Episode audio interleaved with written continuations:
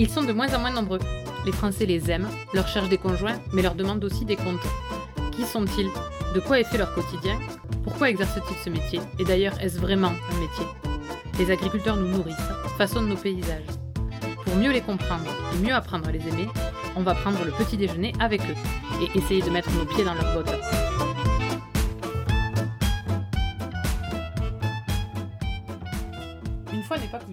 J'ai rencontré Pierre un après-midi ensoleillé au cœur de la plaine d'Alsace. Non loin des vignes et avec une vue dégagée sur la montagne noire, cet agriculteur qui a baigné dedans depuis toujours a pourtant fait des choix audacieux pour son entreprise. Destiné à faire du maïs semence, il a ajouté à ses productions les plantes aromatiques et, encore plus surprenant, l'élevage de chats. Il est ainsi aujourd'hui producteur de maïs, de soja, de tournesol, de menthe et de coriandre, ainsi qu'éleveur de chats Maine Coon.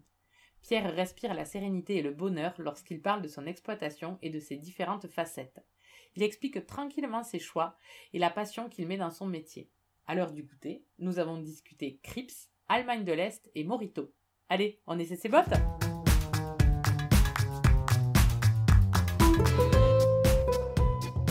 Bonjour Pierre.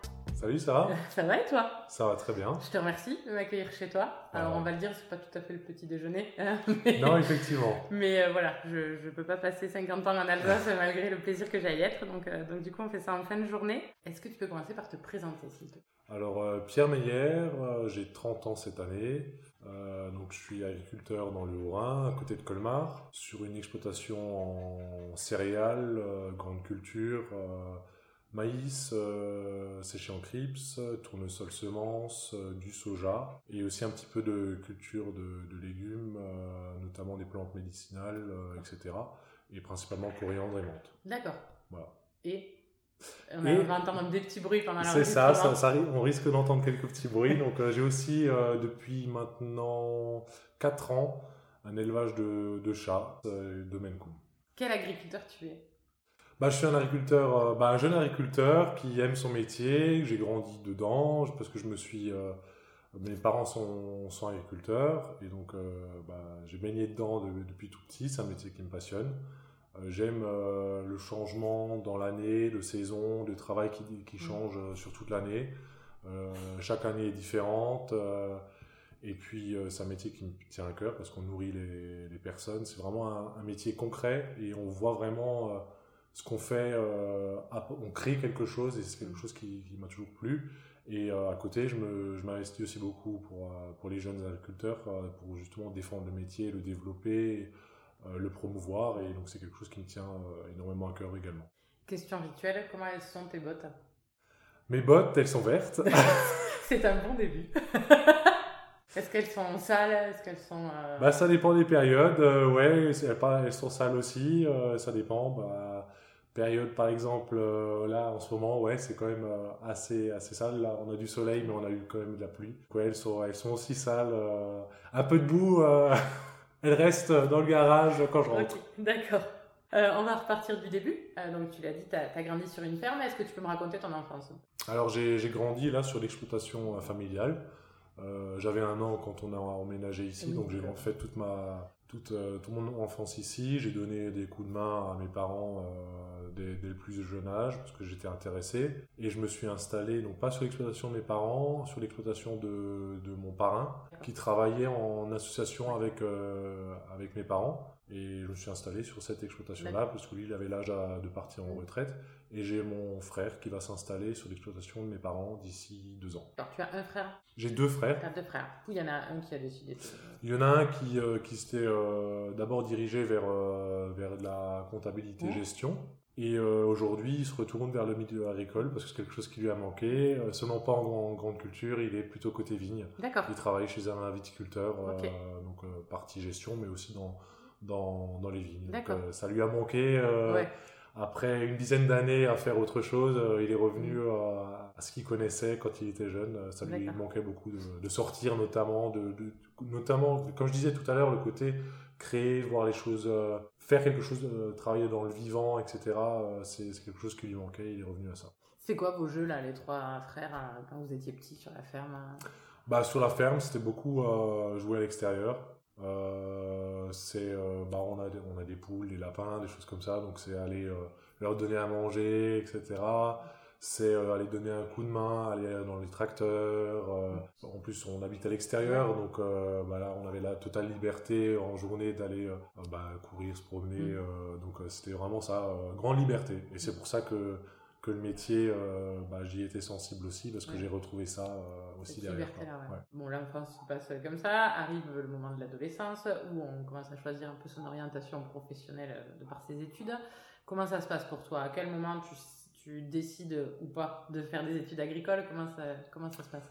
Donc j'avais dans l'idée euh, bah, toujours de devenir agriculteur et ça n'a jamais changé. Dès le collège, euh, je m'étais orienté après, euh, après le collège mm. pour aller en, en lycée agricole. Donc j'ai fait un bac STAV, euh, option technique de production à, Aubernais. Et après j'ai fait un BTS Axe, euh, aussi à Aubernais par la suite. Une fois que tu sors de ce BTS, tu t'installes tout de suite. Comment ça se passe? Je me, euh, Donc j'ai terminé en 2012 et je me mhm. suis installé en 2013. Donc ça s'est enchaîné assez rapidement. Entre temps j'ai fait des, des, boulots. Bon, j'ai continué à travailler à la ferme comme toujours. Mais j'ai fait aussi aller travailler à la coopérative mhm. par exemple, pour la réception des céréales, mhm. pour le séchage du maïs, des choses comme ça. Donc ça j'ai fait entre temps pour euh, le temps que je m'installe. Je me suis installé donc euh, un peu plus d'un an après, euh, après la fin des études. 21, 22 ans. J'avais 21 ans. Tu es content de t'être installé aussitôt? Tu... C'est jeune, 21 ans pour être chef d'entreprise quand même. Enfin, quand on perspective un peu, c'est super jeune quoi. Tu avais le recul, cette jeunesse à l'installation, comment tu, comment tu la vois finalement? C'est très bien, ça s'est fait comme ça. Alors, ça, c'est les circonstances, parce que la, la, personne que j'ai remplacée, en fait, que, bah, elle avait déjà ah, fait deux ans plus que ce qui euh, devait. Donc il a vraiment attendu que je suis là. Donc euh, bah, la force des choses faisait qu'il fallait, fallait, que je m'installe là. C'était le moment, l'opportunité, donc c'était là. Euh, c'est vrai que à la base, j'aurais bien voulu partir un an à l'étranger, au moins six mois, faire au moins dans un ou deux pays. C'était quelque chose qui me tenait à cœur parce que j'avais déjà fait euh, un stage à l'étranger euh, pendant le BTS. D'accord. T'avais été où? Euh, J'étais en Allemagne de l'Est. Allemagne de l'Est, ça m'a bien plu. Et je voulais justement aller soit États-Unis ou Canada ou quelque chose. Alors juste sur l'Allemagne de l'Est, parce que moi, vu d'Aveyron, l'Allemagne, c'est un bloc. J'imagine que agriculturement parlant, c'est pas la même chose si tu précises. Alors oui, effectivement, C'est quoi du coup la différence, juste pour ma culture? L'agriculture de, de l'Allemagne de l'Est n'a rien à voir avec ce qu'on a chez nous c'est quand même des, des, très grosses exploitations. Euh, bah, c'est l'héritage des colcos. Oui, d'accord. Euh, donc en gros, il y en a beaucoup qui ont racheté des colcos entiers. Donc c'était forcément à, coût de minimum 1000 hectares ou plus. Ah oui. C'est entre 1000 et 10 000 hectares, c'est quelque chose de ah courant là-bas. C'est quelque chose de tout à fait courant. Euh, c'est souvent des propriétaires qui, la plupart, ne travaillent pas forcément dans le domaine agricole. C'est des investisseurs à la mhm. base qui ont avait lors de la chute du mur, ils ont ils, se sont spéculé sur voilà ils ont ils ont acheté et puis ils ont, ils ont fait des investissements comme ça. C'est la, la, majorité. Là où j'étais moi j'avais la chance c'était dans une petite exploitation enfin tout est relatif. Pour nous elle est très grande. Pour là-bas c'était petit. petite exploitation d'Allemagne de l'Est. Voilà c'est ça. C'était un qui euh, qui était dans l'Allemagne de l'Ouest mm. et euh, qui avait euh, bah, par la pression foncière son exploitation au bout d'un moment il habitait près d'une grande ville et elle a été vouée à disparaître euh, et donc, euh, il s'est dit, bah, avec euh, bah, la vente des terrains mm. qu'il avait ici, il a acheté là-bas et une exploitation à peu près de 350 hectares, donc qui est quand même importante. mais pour là-bas, qui était, c'était le petit presque jardinier du coin. Quoi. Toujours pareil, il faut avoir les comparaisons mm, locales. Et, et, donc lui, donc moi j'étais sur cette exploitation-là. Donc là, c'était vraiment un agriculteur bah, classique, comme chez nous, comme on entendrait. Quoi. Grande culture, qui lui travaillait, etc. C'était pas un investisseur comme, euh, comme ce qui se fait beaucoup euh, là-bas, parce que là-bas, c'est l'investisseur et puis les salariés qui étaient présents plus ou moins sur le call cause mm. étaient restés en fait en et place. Ils faisaient tourner la boutique. C'est ça. Ouais, ok. C'est intéressant quand même de parler de ce stage. Voilà, c'est ça. D'accord. Donc tu t'installes. Au moment où tu t'installes sur l'exploitation que tu reprends, qu'est-ce qu'il y a comme production qui sont en place? Alors la production historique, vraiment, c'est le maïs. C'est vraiment la culture principale depuis très longtemps. Euh... Justement, alors est-ce que tu as une idée? Parce que tu sais, des fois on entend euh, des gens dire que le maïs, euh, finalement, c'est un peu une aberration écologique de faire du maïs en France. Mais ça fait combien de temps qu'il y a du maïs en Alsace? Est-ce que tu sais? En Alsace, ici, c'est dans les années 70, vraiment, il s'est développé énormément. Qui s'est développé en même temps que, que l'irrigation. Parce que c'était une plante qui valorisait très bien l'irrigation. Mm. Ici, on est, je ne l'ai pas encore dit, mais l'exploitation où je suis, on est dans, dans, une zone où on a très peu de réserves dans le sol. C'est des terrains avec beaucoup de gravier, etc. Donc peu de réserves, sans irrigation aujourd'hui, euh, on, peut rien faire. Il faut une, une irrigation, c'est obligatoire pour quoi que ce soit. Pour euh, n'importe quelle culture, Oui. il faut de l'irrigation. Et celle qui le valorise le mieux, ramène le plus de quantité produite sur, euh, sur l'eau apportée, c'est la culture du maïs. On a un climat qui permet bien aussi, on a des sols, enfin, ils s'adaptent très bien. Et donc, c'est la culture qui, qui réussit le mieux chez nous avec euh, l'irrigation qu'on a. Ouais. euh, Oui, c'est pour qui- ça qu'il n'y a pas de blé. alors il y a très peu, il y en a un petit peu, Oui. mais c'est minoritaire, c'est vraiment Ouais. minoritaire dans le secteur parce que l'irrigation est aussi nécessaire et euh, ramenée à la Oui. quantité Mm. produite, bah, elle ne le valorise pas aussi bien. Et pareil, on a souvent des problèmes d'échaudage. euh, Donc qui le est assez chaudage, fréquent. juste pour expliquer, c'est quand le grain de blé il devient Bah, blanc parce qu'il a eu trop chaud, quoi. Il a eu trop chaud et donc il se remplit pas correctement, donc euh, la, la graine est tout flétrie, Mm. elle fait pas le poids et donc on perd euh, tout le potentiel de rendement. Et ça c'est quelque chose qui nous arrive quand même régulièrement. Euh, c'est arrivé cette année par exemple de nouveau. Bon, cette année il faisait chaud partout, mais euh, c'est quelque chose qui arrive assez fréquemment chez nous, donc euh, c'est pour ça il n'y a pas énormément de blé. Ouais, chez d'accord. nous. Donc le maïs, ça permet. Donc c'était la culture principale, ouais. Mm. Le maïs, c'est la culture principale depuis, euh, depuis les années 70. Ensuite, euh, quand, je, donc, quand je me suis installé, il n'y avait que ça. C'était. C'était la monoculture. C'était la monoculture. Il y avait euh, eu juste un petit peu de blé à un moment parce qu'il y avait, euh, à cause de la chrysomèle, des Mhm. choses comme ça, il y avait des obligations de rotation et des choses comme ça. Mhm. Mais sinon, à part ça- cette exception-là, il y avait eu pendant euh, 20 ans, au moins, euh, si ce n'est plus, que du maïs. Quand j'ai grand, toute, ma, toute mon enfance, il n'y avait que du maïs. C'était la culture exclusive. Euh, pourquoi aussi? C'est une, une exploitation, donc euh, j'ai 70 hectares de, Ouais. de SAU, dont euh, 60 de cultivables. Oui. Le reste, c'est des petites parcelles euh, qui, isolées que j'ai un peu réparties un peu partout Ouais. par, euh, par historique, Oui. euh, qui, est, euh, qui sont... Voilà, euh, c'est ça. Oui, Et les, petites choses comme ça, avec en plus très peu de réserves euh, d'eau, euh, enfin pas irrigables, euh, Avec un et, avec, et avec peu de réserves Mm. d'eau, donc ça donne vraiment pas grand chose pour donner une idée. A une parcelle que j'ai cultivée cette année, j'ai fait 20 quintaux euh, de, de maïs. Et alors sur les autres, tu fais combien? Euh, sur les autres, je suis à 150. Oui, d'accord. Donc euh, le rapport Ok. est, Donc aujourd'hui, ces parcelles-là, je les ai principalement en jachère. Donc euh, j'ai 60 hectares réellement de, Mm. de culture sur, sur mon exploitation, donc qui est assez faible. C'est des exploitations assez de, de petite taille, mine de rien, pour de la grande culture dans le secteur, par le fait de- du développement du maïs qui était euh, très important. Et je sèche le maïs en crips. Alors, pourquoi? Parce que alors, du coup, moi, j'avais rencontré Nicolas qui faisait du maïs semence, mais qui livrait son maïs euh, frais, si Ouais. je peux dire. Alors, pourquoi vous le séchez ici en crips Alors historiquement, le maïs, euh, quand il est apparu, quand il est apparu, bah, en Alsace notamment, on n'arrive pas à l'avoir sec sur les plantes, sur la plante, donc il faut le, le sécher. Euh, historiquement, c'était en fait l'air libre qui le séchait et on le mettait. euh, donc c'était des petites surfaces au début, donc c'était des, des petites cages qui étaient souvent derrière la ferme euh, et on mettait les épis dedans, on laissait sécher et puis après. c'était égrené au tout début, même à la main. C'était comme ça l'historique. Au fur et à mesure que c'est développé, bah, il y a les techniques qui ont changé, il y a les moissonneuses batteuses qui sont arrivées, etc. et donc, bah, il y a le parti séchage qui s'est plus fait forcément de façon naturelle avec le vent Mhm. éclair, mais c'était par, euh, par du gaz notamment, ou du fioul à l'époque. On faisait de l'air chaud et on le passait Mmh, ouais, euh, dans, dans les séchoirs. Voilà. Euh, chez nous, on, a, on est resté pas mal en, en séchage naturel, donc en crips. Donc on a simplement fait au fur et à mesure des toujours plus grands. Oui, alors pour le coup, quand on arrive chez toi, il faut l'expliquer. Il y en a un qui est très très très long. Je sais pas combien il fait. Ouais, il fait à peu près 220 mètres. Voilà, Et ça. ça, c'est qu'une partie, parce que c'est le, le parti, la partie de, de mon père, le Crips, et moi, je l'ai de l'autre côté du village, où il fait euh, plus de 300 mètres le, le Crips. Ils ont grandi euh, avec le temps, bah, avec euh, les techniques aussi euh, mécaniques qui, ont, qui sont venues pour pouvoir le, les grainer facilement, etc. Mhm. Parce qu'au début, à la main, forcément, c'était des très petites surfaces qui Oui, étaient... c'est voilà, donc on a, on s'est spécialisé là-dedans. Ouais. Euh, c'est assez euh, typique au niveau Mm. local. C'est pas aujourd'hui, il n'y en a plus beaucoup. euh, Même en. Alsace, il y en a Même peu, en parce Alsace. qu'il y en a- C'est à peu près 3 à 5% de Ah la oui. surface qui est encore peut-être là, vu l'augmentation du coût d'énergie, c'est en augmentation de nouveau, de nouveau mais au moment où c'était le plus bas, on était à 3 à 5 de, de surface de, de maïs qui était euh, séché euh, de cette façon-là. Du coup, c'est quoi l'intérêt pour toi qui le fait de sécher un crips Alors, il y a le coût de l'énergie, a priori, mais est-ce qu'il y a d'autres choses en fait? Alors principalement c'est le coût de l'énergie, vraiment ça c'est aujourd'hui c'est devenu, euh, Ouais. c'était déjà vrai euh, avant mais là c'est encore plus, facteur qui important. Après, il y a le stockage, parce que ça, on le stocke pendant plusieurs mois, donc il y a aussi une rémunération mmh. sur le stockage.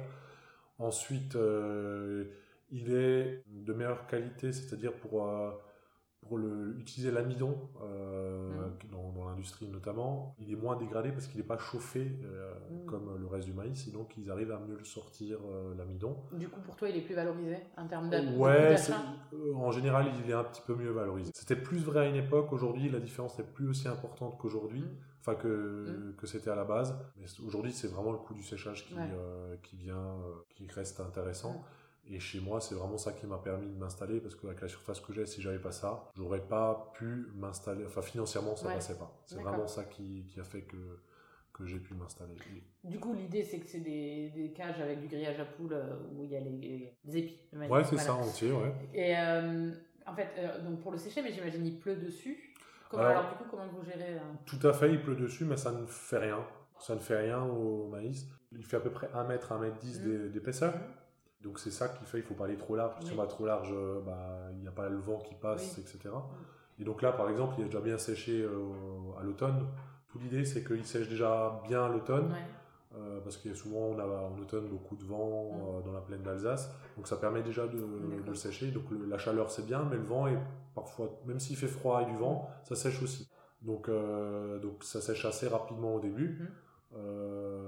Euh, et après, les derniers points d'humidité, donc jusqu'à 20, euh, ça sèche assez vite. Et les derniers points, de 20 pour arriver à 15% d'humidité, euh, c'est au printemps, avec quelques jours de beau temps, quand, souvent en mars, quand il commence à faire beau, et mmh, du vent. Dans ce cas-là, il y a les derniers points qui, qui sèchent, et souvent fin mars, à courant avril, on, selon la météo, mmh. on, le, on le vide, on les graine avec une moissonneuse batteuse. Ah oui, vous le faites passer dedans là? Ouais, on a en fait des. On a un tapis le long du. Euh, une bande transporteuse qu'on met devant le CRIPS et qu'on qu'on ouvre les, les, trappes du, du CRIPS et donc le, les épis se déversent et vont dans la moissonneuse et, euh, et, après c'est une moissonneuse batteuse. Oui, oui, classique. D'accord. Tu le récoltes du coup à quelle période? Euh, Donc la récolte au champ avec un corps piquaire se fait, donc l'épi entier se fait en général courant septembre. Octobre, en fonction de l'année, euh, comment le, le, maïs évolue, euh, la maturité. Et après, on le ressort du CRIPS courant mars ou courant avril. Ça dépend de la météo. Et les CRIPS, est-ce qu'ils sont euh, installés de manière à. Enfin, par rapport à l'axe du vent principal? C'est ça. Effectivement, ils sont, on ne peut pas les mettre n'importe comment, c'est vraiment euh, le vent dominant doit traverser le crypte, doit bien traverser le, bah, entre les épis, parce que si on l'a dans l'autre dans l'autre sens, le vent ne traverse pas forcément, et alors l'extérieur sèche bien, mais pas l'intérieur, pas au cœur. Et donc ce qui est important, c'est que tout sèche de façon uniforme, donc c'est pour ça qu'il faut vraiment être... Euh, si on a des vents vraiment euh, dominants comme nous, c'est souvent soit vent du nord, soit vent du sud. Euh, vu la plaine d'Alsace, c'est un peu une cuvette, donc les vents souvent ça vient dans mm. un sens ou dans l'autre, et donc c'est facile dans ce cas-là à savoir dans quel sens il faut les, les mettre. Du coup, tu, tu, as dit que toi maintenant tu as, alors on va parler des plantes aromatiques et après des, des chats, tu as mis du tournesol et du soja, c'est ça? Alors c'est ça, donc en même temps que je me suis installé, donc un tout petit peu avant, j'ai déjà commencé à, à, mettre ma patte dans, dans l'exploitation agricole. Et donc on a commencé à juste euh, l'année d'avant où je m'installe de, de, faire du tournesol semence, euh, à peu près euh, à la même période du soja. Ça, ça dépend en fonction des, des rotations, mmh. etc. Soja qui a destination de faire de l'alimentation humaine. D'accord, ouais. ah oui, c'est particulier. Ouais, on a une usine de transformation dans le département. Et donc c'est fait pour, pour du, du, jus de soja. Et donc ça part dans, cette, dans ce débouché-là.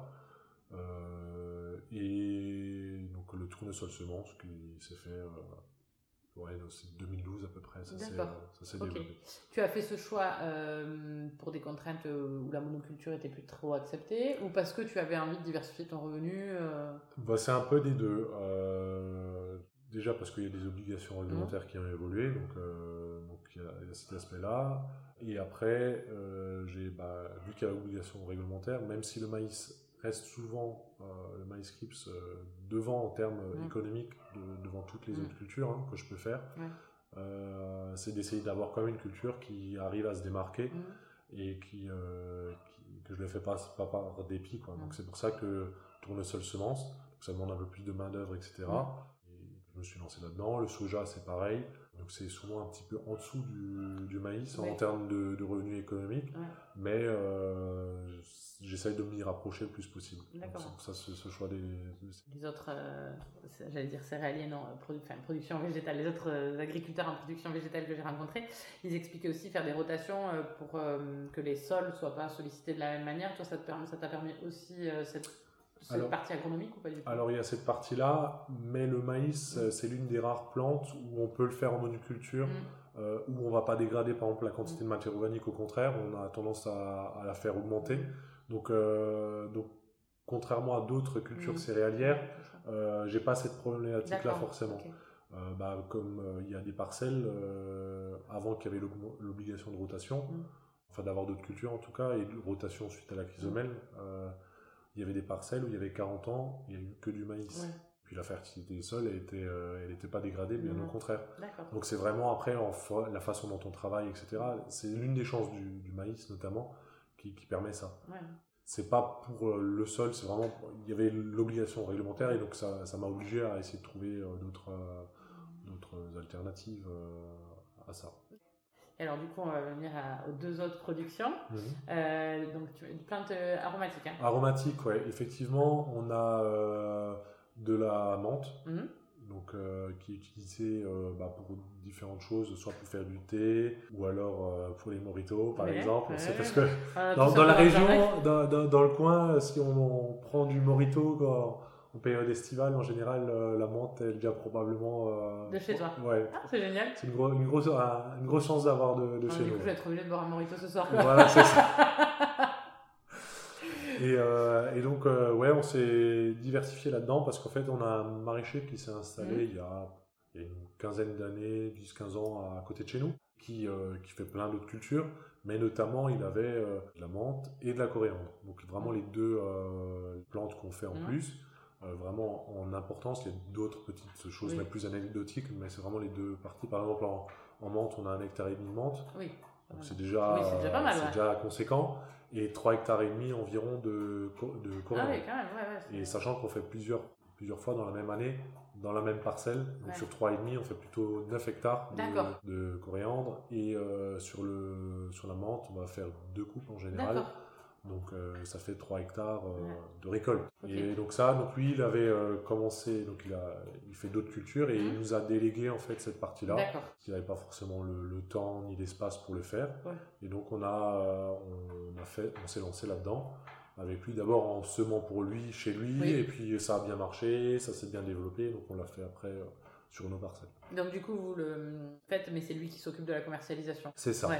Nous on s'occupe de la mise en culture, de, bah, de- du soin Oui. de la plante, etc., des plantes. Et lui s'occupe de la récolte parce qu'il a du personnel. Oui. euh, Oui, c'est ça, parce que c'est en Ouais. très très très gourmand parce que c'est tout à la main, la récolte se fait tout à la Ah main. oui, Donc c'est à chaque fois des petites bottines qui sont faites euh, comme le persil, hein, des petites bottes comme ça, avec un élastique autour et comme ça des, des milliers, des milliers, des milliers, euh, des milliers tous les jours. Et donc là ça demande beaucoup de main d'œuvre et, euh, et lui il a déjà de la main d'œuvre pour euh, Oui. d'autres travaux chez lui, euh, euh, dans le maraîchage. Donc c'est son personnel qui fait qui fait les travaux de récolte. Et du coup, est-ce que ça a dû t'apprendre, toi, une nouvelle technicité? Parce que j'imagine que hein, pour cultiver un pied dans mon jardin, vois bien que ça ne se cultive pas comme un tournesol, quoi. C'est ça, c'est une technique qui, ça- qui euh, ouais, ça s'apprend notamment euh, les périodes de semis. Il faut Mhm. par rapport à la, à la météo s'adapter parce que comme on, la coriandre, c'est pas la graine qu'on cherche, c'est vraiment la partie feuille. Ça, ça évolue très vite, Ouais. notamment quand il fait très chaud, ça évolue très vite, ça part en graine, et donc là, euh, ça devient inutilisable pour, euh, pour l'utilisation qu'on en a. Donc il faut à chaque fois, bah, en fonction de la météo et tout ça, prévoir, bah, je vais semer là, je vais faire tous les, toutes les semaines, tous les 15 jours, toutes les, ou tous les 18 jours et tout ça, pour en avoir toujours de Ouais. disponible. Parce que c'est ça l'objectif, c'est d'en avoir tout presque l'année. En général, on commence euh, fin mars, début avril à Ouais. en avoir. Et on en a, selon la météo, parfois jusqu'à Noël. Ça dépend Ah oui, vraiment c'est jusqu'au premier vrai gelé. Quand il fait moins 1, moins 2, ça passe. S'il commence à faire moins 3, Ouais. ça, souvent là, après, ça prend un coup et elle, elle, elle flétrit un peu, donc elle est plus vendable. Ah, c'est rigolo. On va arriver au chat Oui, bah, ils se manifestent, on les entend peut-être un peu justement. qui gratouille et qui voudrait rentrer. Comment tu es arrivé en, en ayant tout ce parcours très production végétale à devenir éleveur C'est ça. Alors en fait, euh, j'ai commencé euh, par, euh, par avoir un chat, un Maine Coon à titre personnel. Et bah pour, pour la petite histoire, je suis, je suis allé avec, avec ma belle-mère, en fait, on est allé à l'exposition féline qui était à côté de, de chez nous. On s'est un dimanche, dans un repas, on s'est dit, oh, on va se bouger un petit peu, on va aller se promener. Et puis on a vu ça, on s'est dit, oh, bon, on va voir, voir ce que c'est. Et puis on a, on a vu les Maine Coon. Je connaissais pas à la base. Je connaissais les chats classique parce que j'en ai toujours eu euh, depuis tout petit. Et euh, puis ça nous a intéressé, notamment elle, qui s'est acheté un. Puis ça m'a intéressé, enfin ça nous a intéressé. Euh, on a adopté un, un chat, une femelle. Et puis l'idée est venue comme ça, pourquoi pas faire une portée. L'idée est venue comme ça. Puis pour pouvoir être éleveur, il faut avoir le statut d'agriculteur, etc. Vu que je suis déjà agriculteur, ça tombait bien. Ça tombait bien. C'était facile à, à, se lancer. On va essayer, on va voir. Et puis de fil en aiguille, un chat, et après un deuxième, et puis un troisième, et puis euh, de fait, euh, j'ai eu un élevage un peu plus conséquent.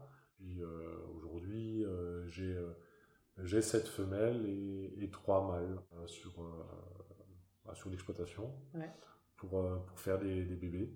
L'idée, c'était vraiment de faire une diversification. C'est vrai que point de vue économique, c'est quand même assez compliqué. Alors, les, c'est un certain coût, hein, le chat. Hein. Aujourd'hui, un chat, un chaton, c'est 1400 euros TTC. Euh, mais pour euh, rentrer dans ces frais, ah euh, c'est très compliqué et il faut des années pour commencer à juste quand même gagner un peu. Pour l'instant, je suis juste à l'équilibre sur, sur l'activité parce qu'il y a quand même, mine de rien, bah, l'achat des, des, chats au début, les frais vétos bah, il y a un certain temps, le temps qu'on a des chatons, ça prend du temps. Donc c'est un temps qui est quand même assez long. Bah, tous ceux qui ont de l'élevage euh, savent très bien de quoi je parle. Alors c'est là, c'est des chats, mais c'est exactement pareil pour les autres animaux. C'est un cycle qui est quand même assez long, parce que euh, là, les chats euh, font en général vers un an et demi ou deux ans. Là, on fait le premier, le premier, la première portée, donc c'est un certain mm. temps. Ça marche pas toujours du premier coup. Enfin, c'est tout pareil, hein, c'est de l'élevage. Hein. Et donc, euh, il peut y avoir des surprises, euh, des frais vétos non prévus. Euh. Et techniquement, comment tu as. Comment, as... Bah, comment j'ai appris, etc. Ouais, techniquement, comment tu as appris à, à, être éleveur? Alors, pour être éleveur, donc, il faut avoir un statut d'agriculteur, mais il faut aussi avoir fait une, une formation capacitive de trois jours pour le chat. pour. Qui vient de voir une souris ou une mouche. C'est ça, une mouche. Et, et donc, il, il, faut faire une formation on apprend les spécificités du, chat, euh, que ce soit euh, comportement, l'alimentation, mhm. euh, l'élevage, les petits.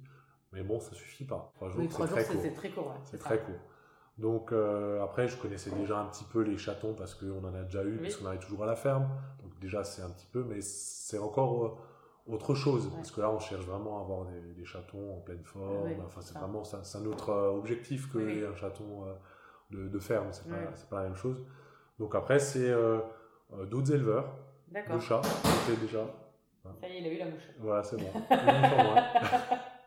Et donc euh, des éleveurs qui, euh, bah, on a acheté aussi des chats auprès d'éleveurs en discutant, etc. On a fait des concours aussi, concours bah, de beauté. Hein, c'est mm. là où j'étais où, où j'étais allé voir les premiers chats, mm. où j'avais vu découvert le Maine Coon. Et donc par ça, on fait des contacts et donc on se donne des astuces. Euh, quand on a un souci, bah, on peut euh, justement contacter d'autres qui font ça depuis plus longtemps, qui font ça parfois depuis 20 ans.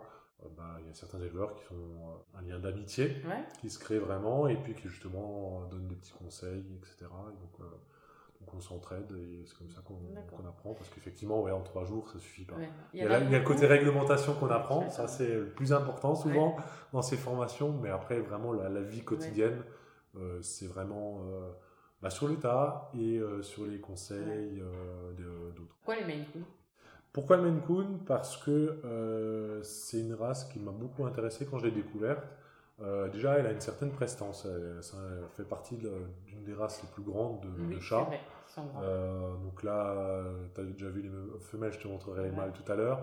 Les mâles font jusqu'à 10-12 kilos, voire euh, les cas extrêmes peuvent faire jusqu'à 15. quand ils ont un peu trop mangé. Donc, euh, aussi, ouais. Et donc, euh, donc c'est imposant, mine de rien. Donc, c'est ce que j'aimais bien. C'est un peu une tête un peu de lynx, etc. Le côté sauvage qui, qui m'intéressait beaucoup. Et au contraire, ils ont un caractère qui, c'est des vrais nounours, ils sont adorables. Ils sont très gentils, très, très affectueux. Donc, c'est ce paradoxe qu'il y a entre le côté caractère qui est très très docile qui, et, le côté sauvage de, physique, de l'aspect qui m'a intéressé. Et, euh, et, donc je me suis intéressé à cette race-là, c'est pour ça. Et d'autant plus, bon, c'est une race qui est assez, euh, qui a été peu travaillée non plus dans le sens. C'est quoi l'histoire de la race justement? Donc elle est originaire, donc le Maine Coon de l'État du Maine. Oui. Voilà, ça, ça vient de là le nom. Faut pas chercher plus loin. Euh, qui était un, euh, qui est un croisement d'un chat sauvage et de chats qui européens, type un peu euh, Europe du Nord, Europe de l'Est, type Sibérie, etc. Mhm. chat assez poilu, qui était venu avec des, des colons. à l'époque. Et il y a eu un croisement naturel qui s'est fait. Des personnes ont pris ces chats parce qu'ils étaient assez dociles, mhm. ces croisements sauvages, et qu'ils ont sélectionnés, et puis ça a donné le, le c'est un chat justement qui est assez naturel, peu surtravaillé, donc euh, quand même assez résistant. L'espérance de vie est classique par rapport à un chat autre. C'est pas comme parfois des chiens de race qui peuvent avoir une, euh, espérance de vie euh, raccourcie. Là, c'est pas le cas. Et puis, ouais, très affectueux. C'est le bon compromis entre le chien et le chat. C'est-à-dire, bah, il y a l'indépendance quand même. Bah, il y a la litière, etc. Il n'y a pas besoin d'aller se promener. Quand on n'est pas là en journée, ça se passe très bien. Et quand on rentre le soir, le chat vient, euh, il nous fait la fête comme un chien frais.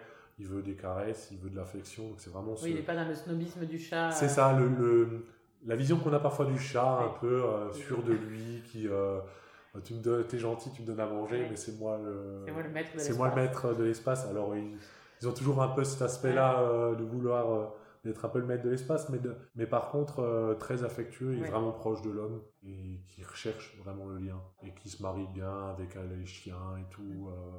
Il y en a beaucoup d'éleveurs de, de, chats et de Maine Coon dans ta région et en France Alors il y en a, oui, effectivement, de Maine Coon aussi, mais c'est pas tant que ça, parce que souvent ça reste des, des tailles assez, mm. assez raisonnables. C'est pas des gros élevages comme etc. Hein, c'est euh, un petit élevage, mine de rien, cette femelle, ça veut dire qu'on fait 4-5 euh, portées par an. Hein. parce que dans, dans, les 7 femelles, il y a des plus jeunes, etc. Après, on va replacer des adultes parce qu'on fait 2-3 portées.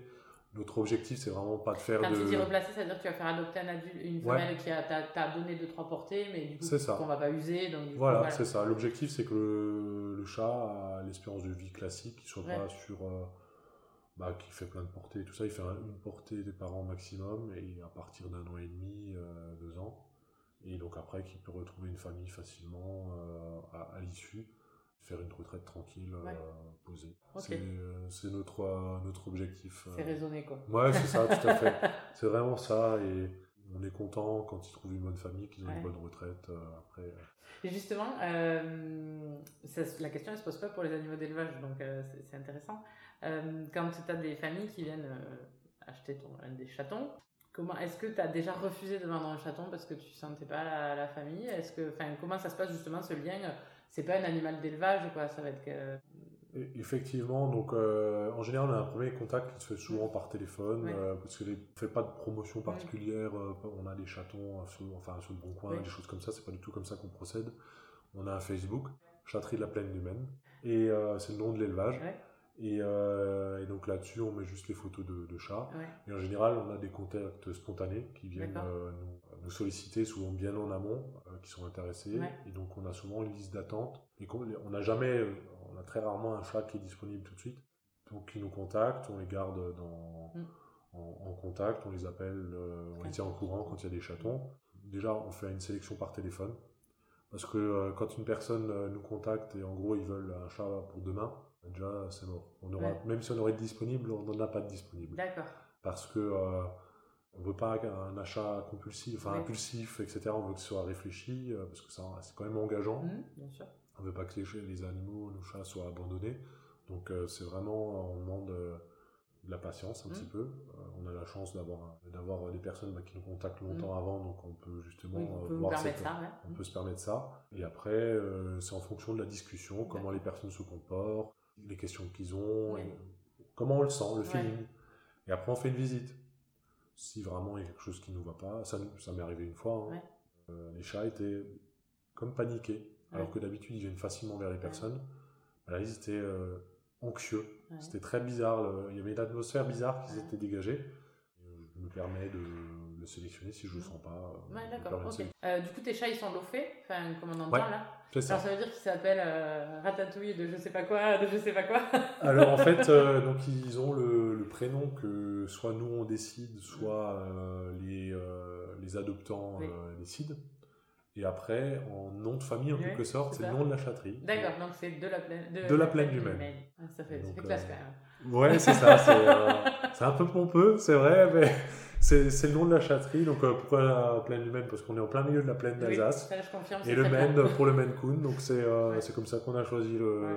Il y a parfois des choses beaucoup plus. euh, Oui, non, non, mais c'est rigolo. Ça ça m'a toujours fait rire. Et du coup, justement, pour les faire lofer, c'est quoi, c'est quoi la procédure Comment on fait enfin, Parce que j'imagine que c'est énormément d'administratif, tout ça aussi. Ouais, c'est ça. Donc il y a tout un boulot administratif, euh, Ouais. tenue de registre, etc. déjà.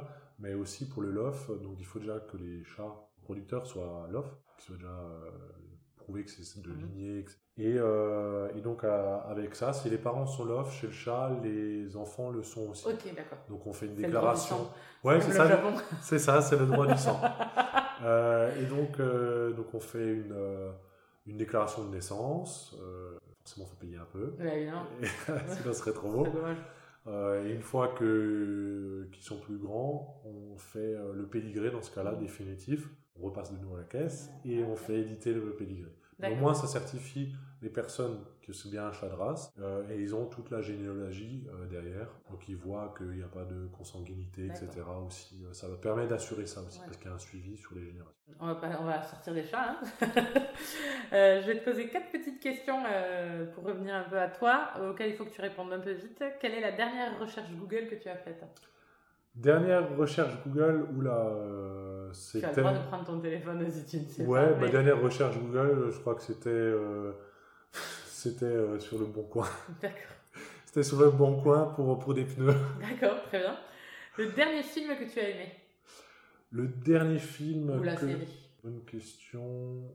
Je regarde pas tant que ça la télé. C'était un Marvel ou un truc comme ça. D'accord. Le dernier achat que tu as fait pour ton métier? Le dernier achat euh, des pièces pour la charrue. ah, J'ai vu, tu allais me dire les pneus du bon coin. Non, ils sont pas encore achetés. La dernière musique que tu as fredonnée? Que j'ai fredonné, euh, c'est fredonné. Je, je chante très peu. Alors la musique que j'ai écoutée, c'est du Mika. Est-ce que tu es fier aujourd'hui? Je suis fier de, de, mon- de ce que je fais. euh, je suis fier de ce que j'ai déjà accompli en une dizaine d'années. Mhm. Je suis fier d'avoir euh, ma maison, mon exploitation. ouais, je suis fier. Si je vais voir un de tes amis et que je lui demande de me parler de toi, il va me dire quoi, toi? Je suis quelqu'un d'assez euh, euh, fidèle en amitié. J'ai des amis euh, que, euh, que j'ai eus au moment du bac, que aujourd'hui on voit encore très régulièrement, vraiment très soudés. Alors ils habitent pas forcément à côté, Ouais. parce que, mais qu'on se voit quand même régulièrement. Dernière question, comment tu t'y sens dans tes bottes? Bien, je mets pas toujours des bottes, je mets aussi des chaussures de travail, parce que quand il fait sec, je mets des chaussures de travail, mais bien. Je me sens bien dans mes bottes parce que bah, j'aime ce que je fais. Et donc, euh, quand on aime ce qu'on fait, c'est pas tous les jours évident, mais euh, quand on aime ce qu'on fait, euh, bah, c'est beaucoup plus facile d'être bien dans ses bottes. Merci Pierre.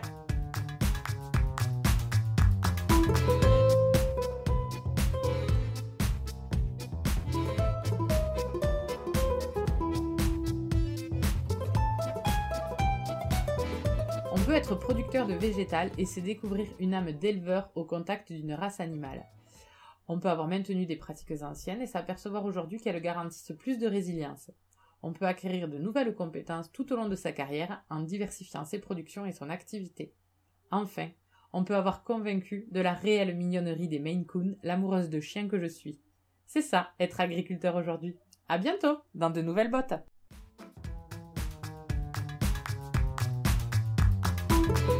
Vous avez aimé, n'hésitez pas à partager ce podcast ou à le noter avec 5 étoiles sur Apple Podcast. Laissez-nous un petit like ou un commentaire, nous serons infiniment heureux de vous lire. À bientôt dans de nouvelles bottes.